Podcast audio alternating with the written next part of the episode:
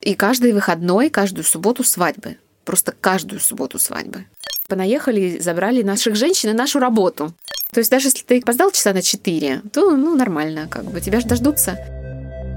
Всем привет! Это Маша Преображенская и подкаст о замечательных людях и удивительных местах «Гений места». В детстве я очень любила читать сказки. И вот самым моим любимым сборником сказок была такая потрепанная советская книжка, которая называлась «Сказки народов Африки», кажется. Я нашла ее на даче, носила ее везде с собой и страшно любила. И не случайно Африка всегда была в ряду моих самых желанных направлений. Причем в своей голове я никогда не разделяла ее на страны. Она была такой одной большой, сказочной страной-континентом я завершаю первый сезон подкаста своим любимым направлением, которое я так легкомысленно решила взять целиком, не разделяя на страны. Ко мне в гости пришла Анна Рыкова, которая давно и безвозвратно отдала свое сердце этому континенту. Несколько лет назад Анна привезла Африку в Москву. Она организовала замечательный фестиваль Africa Art Fashion and Food Festival. И я надеюсь, что очень скоро мы примем в нем участие – ну а пока будем говорить об Африке.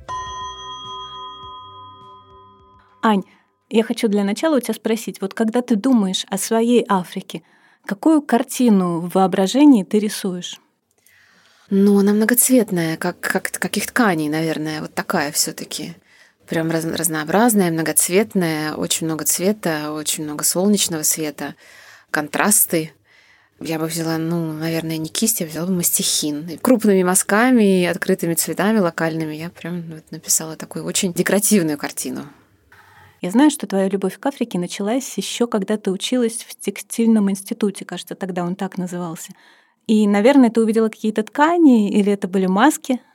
Есть такой до сих пор существует книжный магазин на Арбате, и я туда каталась э, покупать какие-нибудь журнальчики моды. Модой я интересовалась всегда. Ну, собственно, я училась на дизайнера, поэтому в одной из секций постсоветской, постсоветского книжного магазина я нахожу совершенно сокровище с африканскими масками. И, в общем, все деньги, которые сэкономила на журнал, я потратила на эту книжку. И все, с тех пор началась моя любовь к искусству декоративно-прикладному в первую очередь. Потом подтянулась музыка, потом подтянулись уже как бы люди и мода, одежда – еда и ну, путешествия уже. Ну, вот как-то так, в таком порядке приблизительно. Чем же тебя больше всего цепляет, если можно так сказать, Африка? Ну, меня цепляют люди, конечно. Вот ты знаешь, хоть я и сказала, что началось все с книжки, да, и с э, неодушевленных предметов, когда я стала общаться с людьми, все, мое сердце было просто сразу покорено. Во-первых, они, надо сказать, что э,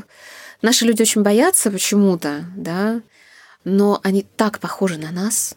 Они такие русские все. Душевные. Вообще. Они очень душевные. Они тоже последнюю рубашку готовы отдать тебе. Они тебя всегда найдут, где приютить. Ну, то есть они не откажут никогда. Накормят, напоят, сделают для тебя все. Я вижу там европейцев, там в том же Лагосе, когда они идут на какой-нибудь рынок, просто. Уже рынок, который просто стал очень туристическим. Есть такой леки маркет. Э, на нем я часто делаю шопинг, всякие тряпочки покупаю, там масочки. И туда приезжают какие-нибудь туристы западные, приезжают туда с охранниками, с автоматами. Это, конечно, дико смешно. Потому что Лагос, конечно, большой город, но если... А ты, а ты как бы белый человек, тебя видно отовсюду. Если вдруг с тобой что-то произойдет, это будет видно всем, и люди бросятся к тебе на помощь. Вот никто не пройдет мимо. Ну или кто-нибудь ты точно не пройдет мимо. А вот ты так. видела, сталкивалась с такими историями? Нет. Нет, я не сталкивалась с такими Ну, то есть это ощущается безопасность и поддержка, она ощущается. Да, да. Ну, то есть, например, когда бродила одна, и там в навигаторе довольно сложно сориентироваться, ну, или там ты ждешь или Uber ждешь, или еще чего-то, к тебе обязательно подойдут люди и спросят, все ли у меня хорошо. Поэтому вот так. Но я могу сказать, что отношение к белому человеку на континенте не везде такое, да, потому что Западная Африка довольно независимая от, э, да, от белого человека была, несмотря на то, что они тоже, конечно, были колониями. Бывшие французские колонии до сих пор зависимы от Франции. Я говорю о Сенегале, Кодивуаре, э, вот об этих странах. Франция до сих пор их представляет ВОН. Хотя они, по идее, давно... То есть они как бы ушли, но не ушли.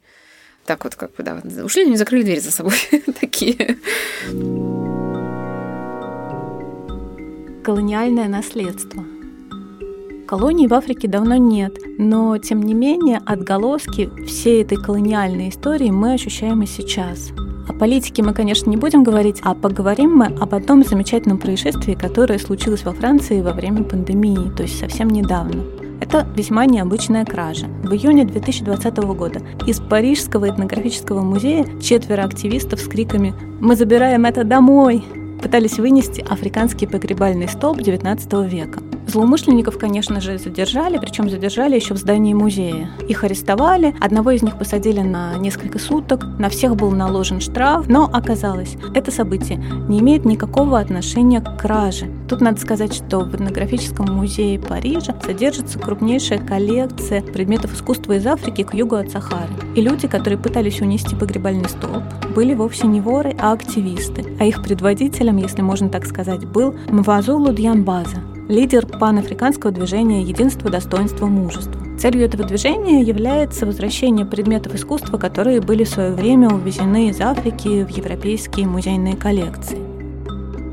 Позднее Мвазулу рассказал журналистам об истории своей семьи. Его прадед был губернатором одной из конголезских провинций. И вот колонизаторы пришли к нему и забрали у него резную трость, шкуру леопарда и браслет, которые были для него очень важными артефактами, символами власти. Эту историю в свое время Мвазулу рассказала мама, когда он был еще подростком. И с тех пор он мечтал вернуть все предметы, которые были вывезены из Африки насильственно, вернуть их домой. Одной акции, конечно же, Мвазулу не ограничился. Вторая произошла спустя месяц, в июле, в Музее Африки, Океании и Америки в Марселе. Мвазулу со своими друзьями снял с постамента копье из слоновой кости, вынес его в музейный двор и публично осудил разграбление Африки. Конечно, это видео попало в соцсети, активисты дождались полицию, передали ей копье, опять заплатили какой-то штраф, и в очередной раз суд оправдал их, сочтя их действия политическим актом. В сентябре 2020-го они отправились в Нидерланды, в Музей Африки, и там они попытались вынести погребальную фигуру. История была примерно такая же.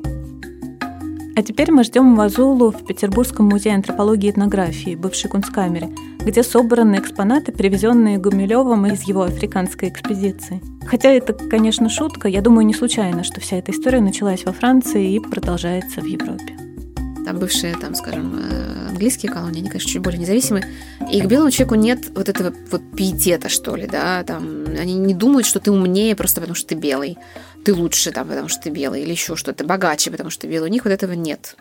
Вот, а вот что касается Восточной Африки, там, Кении, Танзании, это, конечно, ощущается чуть, чуть более сильно, да, мне интересно, насколько сильно белой колониальной культуре удалось заглушить вот эти исконные верования африканских народов.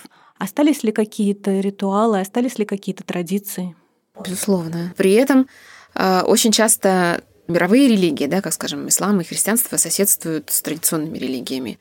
То есть есть люди, которые правоверные христиане или там правоверные мусульмане, но тем не менее, например, когда случается какая-то беда, могут обратиться к традиционным лекарям, к традиционным каким-то знахарям, да, чтобы победить болезнь, например, да, или там еще что-то, не знаю, поскольку многоженство в некоторых странах Африки разрешено неофициально, даже если ты христианин на самом деле, да, то есть ты можешь взять не одну жену, если у тебя, скажем, есть э, статус или титул короля, да, то есть ты можешь быть христианином и взять парочку жен к себе, троечку. Говорят, что жены э, иногда соперничают и всячески пытаются использовать колдовство в своих целях многоженство. Многие полагают, что, как и в других местах в Африке, многоженство началось с ислама. Но на самом деле это совсем не так. Многоженство является очень древней традицией, которая глубоко укоренилась в культуре многих африканских народов. Взять, к примеру, один из наиболее известных нам африканских этносов – Масаи. Они веками живут на землях Великой Рифтовой долины на северо-западе Танзании и прилегающих к ее границе кенийских территориях. Кстати, о границах. Масаи немногие из африканских этносов, которым удалось сохранить свою идентичность, свой уникальный уклад жизни. Они не признают никаких границ. Им разрешается не иметь паспортов. Они могут переходить из Танзании в Кению, и для них этот переход границы совершенно свободный. И, конечно, многие масаи продолжают жить так, как они жили много веков назад. Вернемся к многоженству. Когда мужчина из племени Масаи был готов завести семью, он должен был уйти из дома и, что называется, основать селение. Для того, чтобы выкупить жену, ему нужно было иметь порядка 100 голов скота. То есть изначально за первую жену этот выкуп платили родители. На женщине лежали все самые ответственные хозяйственные дела. Во-первых, женщины Масаи сами строят свой дом. Традиционный дом называется маньята. Он строится из сухого навоза, сухого коровьего помета и прутьев. Точно таким же образом появлялась вторая женщина, которая строила себе вторую маньяту. И потом образовывалось такое небольшое поселение. Мужчина поочередно жил в разных домах, чтобы иметь возможность общаться со своими женами и детьми. Когда к такому зажиточному представителю племени приходили гости, то он мог попросить всех жен выстроиться. Они могли спеть песню, чуть-чуть станцевать, хотя, надо сказать, танец женщин из племени Масаи довольно скромный по сравнению с мужским танцем. И женщины этого народа вообще ведут себя скромно. Если мужчины кочевники, они могут куда-то выезжать, то женщины все время занимаются домом, и, выходя замуж, они обревают голову, чтобы другие мужчины на них не засматривались. Очень часто в Западной Африке мужчина, который не женился, не может получить какую-то хорошую позицию на какой-либо службе. ГОС это служба или это частная организация, потому что считается, что если ты не можешь взять на себя ответственность в плане семьи, да, если ты не можешь позаботиться о жене, то ты не сможешь делать дело. Мы, конечно, с тобой взмахнулись на всю Африку, и в этом сложность нашей беседы. Ведь Африка, она такая разная, она такая большая, и у каждой ее части, у каждого народа свои особенности. Даже взять э, эти все социальные различия между белыми и черными, между колониальной культурой, традиционной культурой. Мне кажется, вот острее всего эта проблема различий стоит в ЮАР. Ну, я была в ЮАР, да, неоднократно, и что это был прошлый или позапрошлый год, когда я ну, провела там довольно долгое время, я пожила там, да. И я могу сказать, что когда я была там как туристка, мне все дико нравилось. Красивый океан, красивые люди, обалденная какая-то еда, вино, все эти винодельни, хорошие отели. Ну, вообще, в принципе, красиво. Но когда ты попадаешь туда и пытаешься там пожить, ты видишь, конечно, ситуацию немножко по-другому, да. При этом у меня как бы до ЮАР был еще Зимбабве в течение нескольких месяцев. И Зимбабве же тоже очень сильно пострадали, э, пострадало вот это разделение, да, от сегрегации белых черных от того же. У них был свой апартеид, не такой уж страшный, ужасный, как в ЮАР, но он был. Там до сих пор как-то вот белые, а, цветные, да, э, черные, они хоть и, и, и общаются, но есть некое напряжение, да, между ними. В ЮАР так вообще просто все разделены. И я говорю, что если бы не мои любимые западные или центральные африканцы в Кейптауне и русская комьюнити, я бы сошла с ума от скуки, честно могу сказать. Потому что белые делятся на буров, да, потомков буров, то есть африканс, которые говорят на, да, на африканском языке, и британцев, и это, как правило, две разные тусовки. То есть они могут пересекаться где-то по работе, но тусуют они, то есть это они совершенно в разных каких-то вот там своих местах. То есть белое, белое комьюнити запрещено. А плюс еще есть белые, которые туда приезжают, да, по работе. Там французы, итальянцы, еще кто-то. Они еще как-то более-менее... Вот, экспаты. Э, да. Ну нет, экспаты, которые, может быть, не экспаты, но которые приехали, уже живут там довольно долго, может быть, родились, да, но они вот не потомки тех самых людей, да, от которых, э, собственно, страдали местные африканцы они там жили, может быть, даже во время протеида или чуть сразу после, скорее всего, сразу после, да, но как бы они уже белые южноафриканцы, но у них совсем другая, другой бэкграунд. А есть местные, да, черные африканцы, которые как-то держатся друг с другом, да, более-менее, но они не общаются с белыми.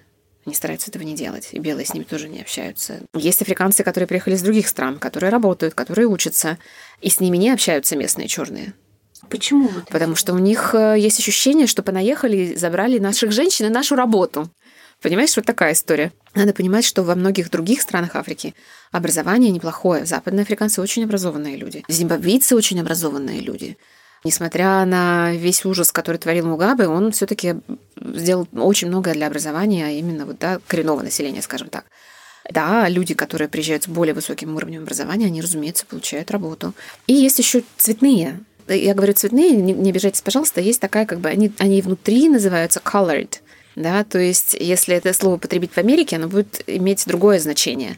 А в Южной Африке, да, в, Зимбабве и в ЮАР colored – это вот целая такая большая, большой слой населения, который, да, смешанный между белыми и черными, иногда между выходцами откуда-то из Азии и, и черными, например, и белыми. Ну, то есть это вот такие, правда, да, метисы, которые, которые не белые и не черные цветные. Очень показательной стала история одной девочки из ЮАР, которая родилась в белой семье. Девочку звали Сандра Лейк, и в 11-летнем возрасте она была признана черной. Это был 66 год. То есть она изначально имела чуть смуглый оттенок кожи и кудрявые волосы. Но, как утверждали ее родители, ее цвет кожи стал темнеть с возрастом. И вот в 11-летнем возрасте оказалось, что она больше не может учиться в школе, где учились белые. В школу пришли два полицейских и буквально выставили ее из учебного заведения. После этого ей было приписано отправиться в интернат для цветных детей. Родители пытались бороться за права этой девочки. Они подавали в суд, чтобы доказать, что она белая. Отец даже сдал генетический тест, ну то есть генетических тестов в то время еще не было, он сдал тест по группе крови, который на тот момент доказал, что он является отцом этого ребенка. Но все равно было ничего нельзя сделать. Девочка так и осталась учиться в школе для цветных. Судьба ее оказалась очень интересной. В 15 лет Сандра сбежала из дома со своим чернокожим другом, и обосновались они в Свазиленде. Еще один немаловажный момент. Родители Сандры были членами националистической партии и поддерживали апартеид. После того, как Сандра сбежала в Свазиленд, отец э, прекратил всякие отношения с ней, то есть она после этого не встречалась с семьей. Говорят, что отец даже грозился ее убить.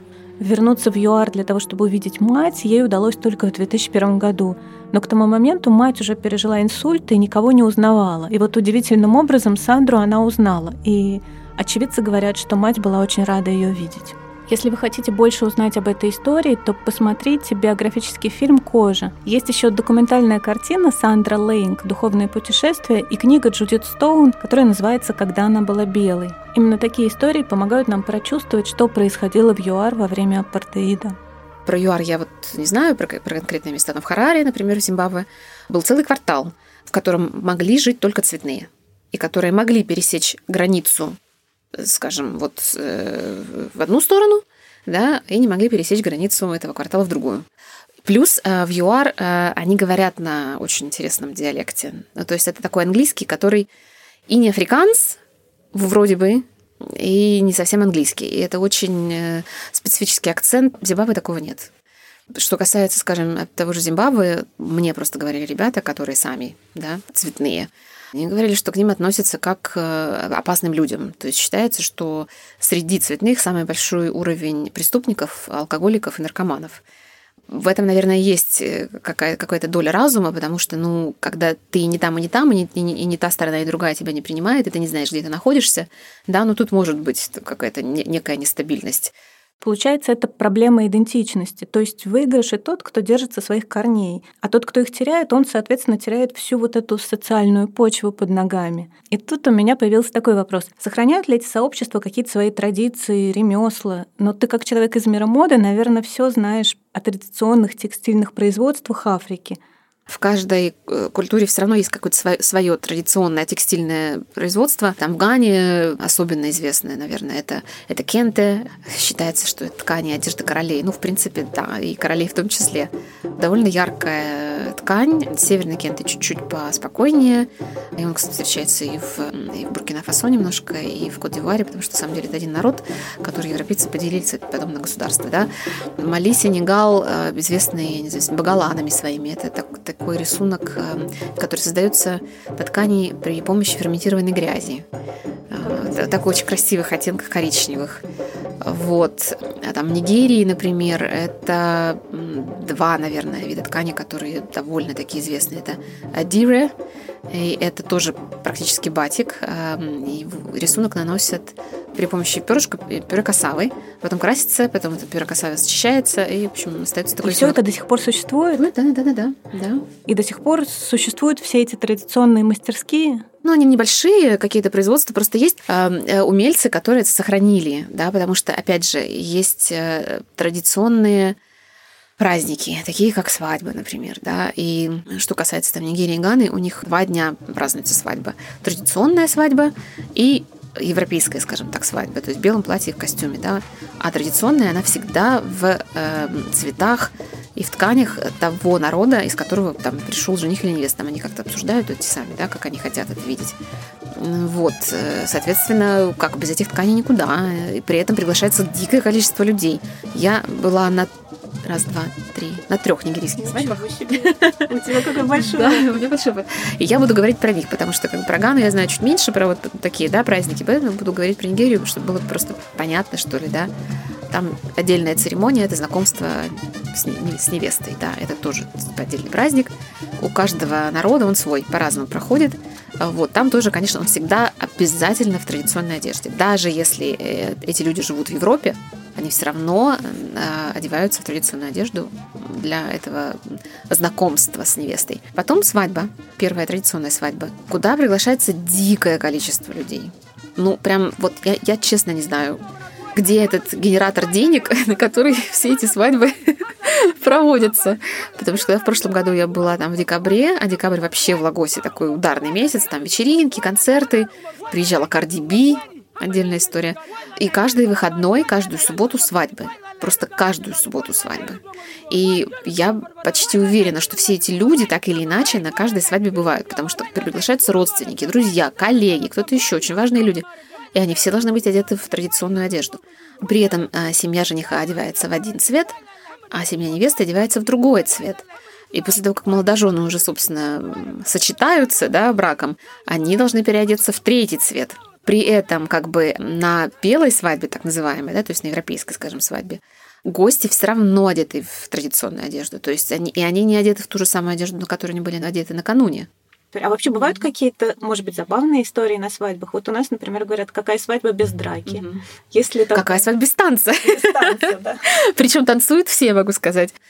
На одной из, э, на первой свадьбе никак не могли успокоить взрослую компанию, потому что они прямо танцевали, танцевали, и уже молодежь вся устала, уже уже выпита не одна бутылка, даже не один ящик, я бы сказала, крепкого алкоголя, все ждут, когда родители и дяди, и дедушки, и бабушки напляшутся и уступят место на танцполе молодым. Они просто не давали им потанцевать? Нет, они танцевали сами и никак не могли уйти. Ну, то есть танцы, обязательно танцы. Без танцев не, не может быть ничего никогда. А музыка традиционная или современная? Традиционная, причем традиционная и традиционная современная. Ну, то есть современная африканская музыка. Весь этот афробитс, который везде сейчас дико популярен.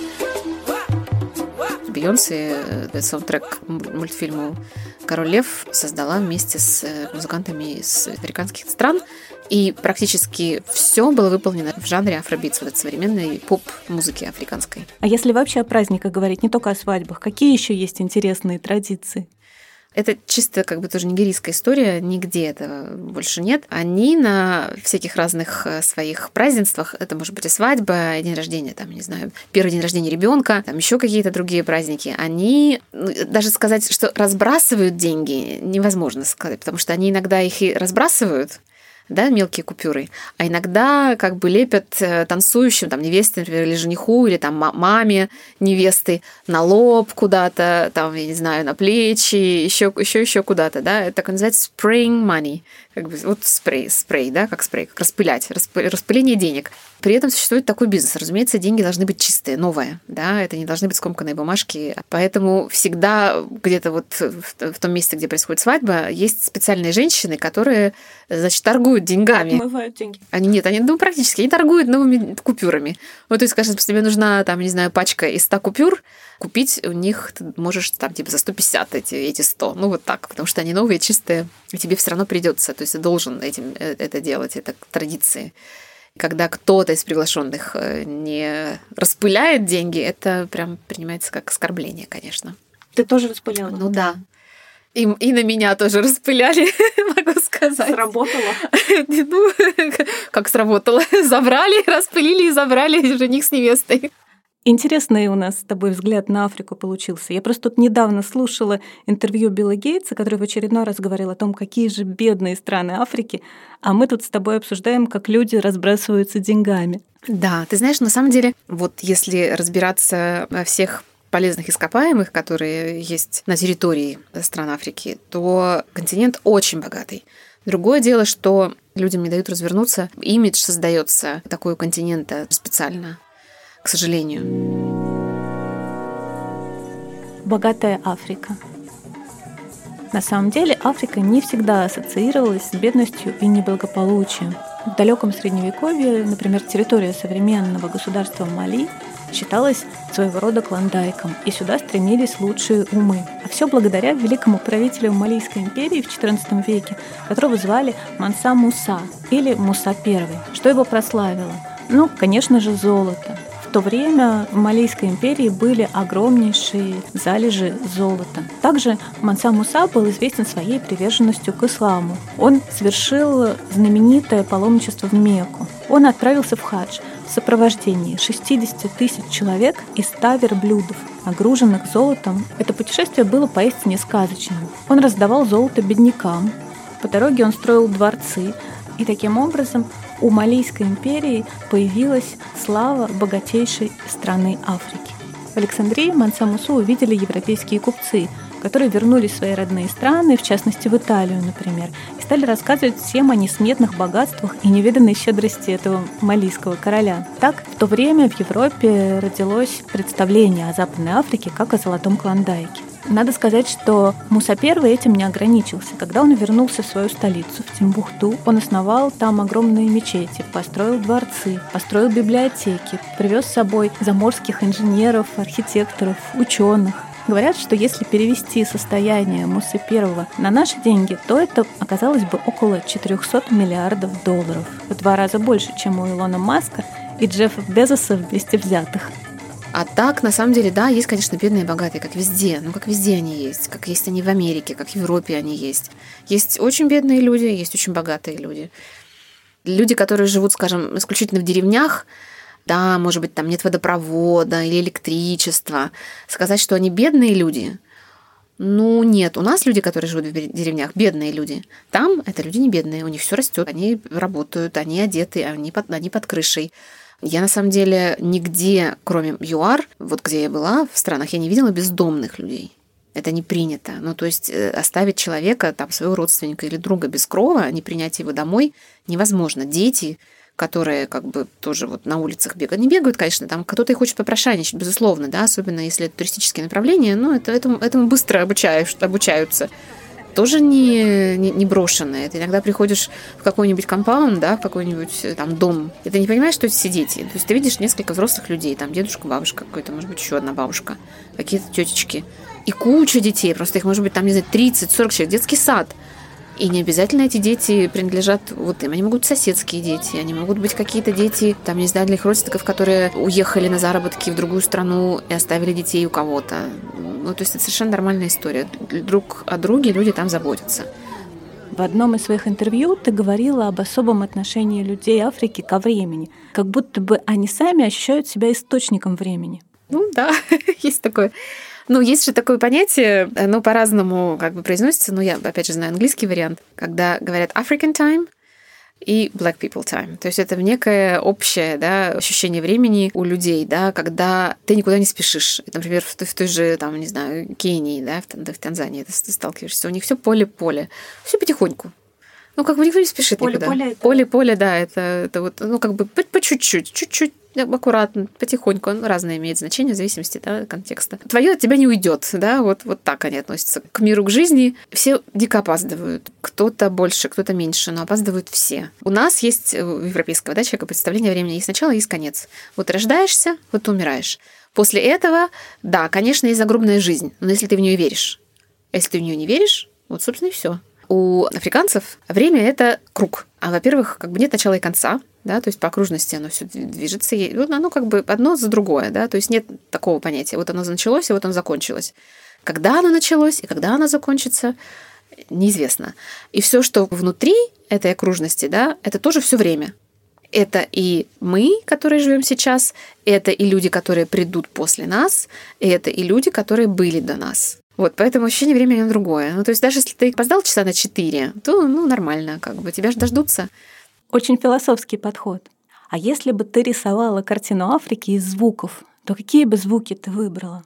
А, ой, какой интересный вопрос. Не знаю. Ну, обязательно это, конечно, ритм, потому что любая музыка сама, да, в Африке, в африканских культурах это ритм, это барабаны очень часто, ну, да, какие-то ударные инструменты. Но и города современные, там тоже ритм он, он свой везде, да, там Сенегал чуть помедленнее, Лагос чуть пошустрее, а, но это ритм. И даже, не знаю, когда миграция животных, и вот они бегут толпой куда-то, да, это тоже ритм. И когда птицы просыпаются ровно в 6 утра, и в какой-нибудь саванне, их там не знаю сколько видов, и они все начинают гласить. Сначала одни, потом другие включаются, потом третьи. Это тоже ритм, но другой. Ну вот, не знаю, это должно быть что-то очень ритмичное. Ну вот, отшумела наша Африка. Слышите ее ритмы все дальше и дальше. Спасибо вам, что дослушали этот выпуск до конца. На самом деле он получился немного нестандартным и сложился удивительным образом даже для меня. Но мне очень нравится, что у нас родился другой взгляд на Африку, непривычный для многих. Если вы подпишетесь на подкаст «Гений места» на той платформе, на которой вы его слушаете, то больше людей сможет увидеть этот подкаст и услышать его. Прошу вас также, не забывайте писать отзывы. Так я узнаю о том, что вы думаете о моей работе. Более подробную информацию об этом выпуске вы найдете в моем инстаграм тикет нижнее подчеркивание ту. Африка завершает первый сезон подкаста «Гений места». Мне нужна небольшая передышка для новых идей, для вдохновения и, конечно, для путешествий. Надеюсь, что я очень скоро вернусь к вам, так что ждите новых путешествий.